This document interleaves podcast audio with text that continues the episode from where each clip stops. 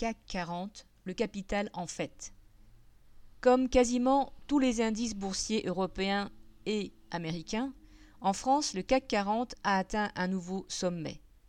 Lundi 2 août, dans la journée, son niveau a été supérieur à celui de septembre 2000, il y a plus de 20 ans.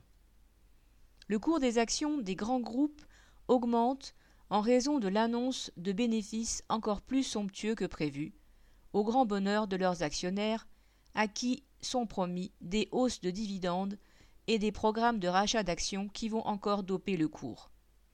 Ainsi, Total affiche 2,2 milliards de dollars de bénéfices nets au deuxième trimestre, et son PDG, Patrick Pouyanné, explique que, guillemets, Total Energy a bénéficié d'un marché du pétrole et du gaz en hausse de respectivement 13% et 28% sur un trimestre.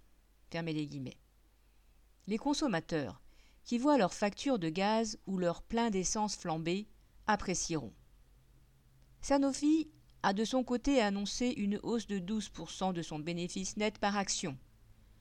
Tous les constructeurs automobiles annoncent des résultats financiers spectaculaires, mais celui de Stellantis, le nouveau groupe issu de la fusion de PSA et de Fiat, avec un bénéfice net de 6 milliards d'euros pour les six premiers mois de l'année, a dépassé toutes les attentes, selon le journal financier Les Échos.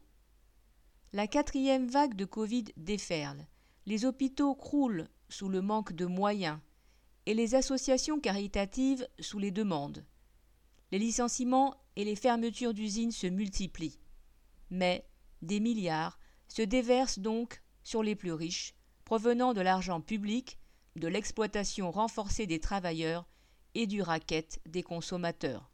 Christian Bernac.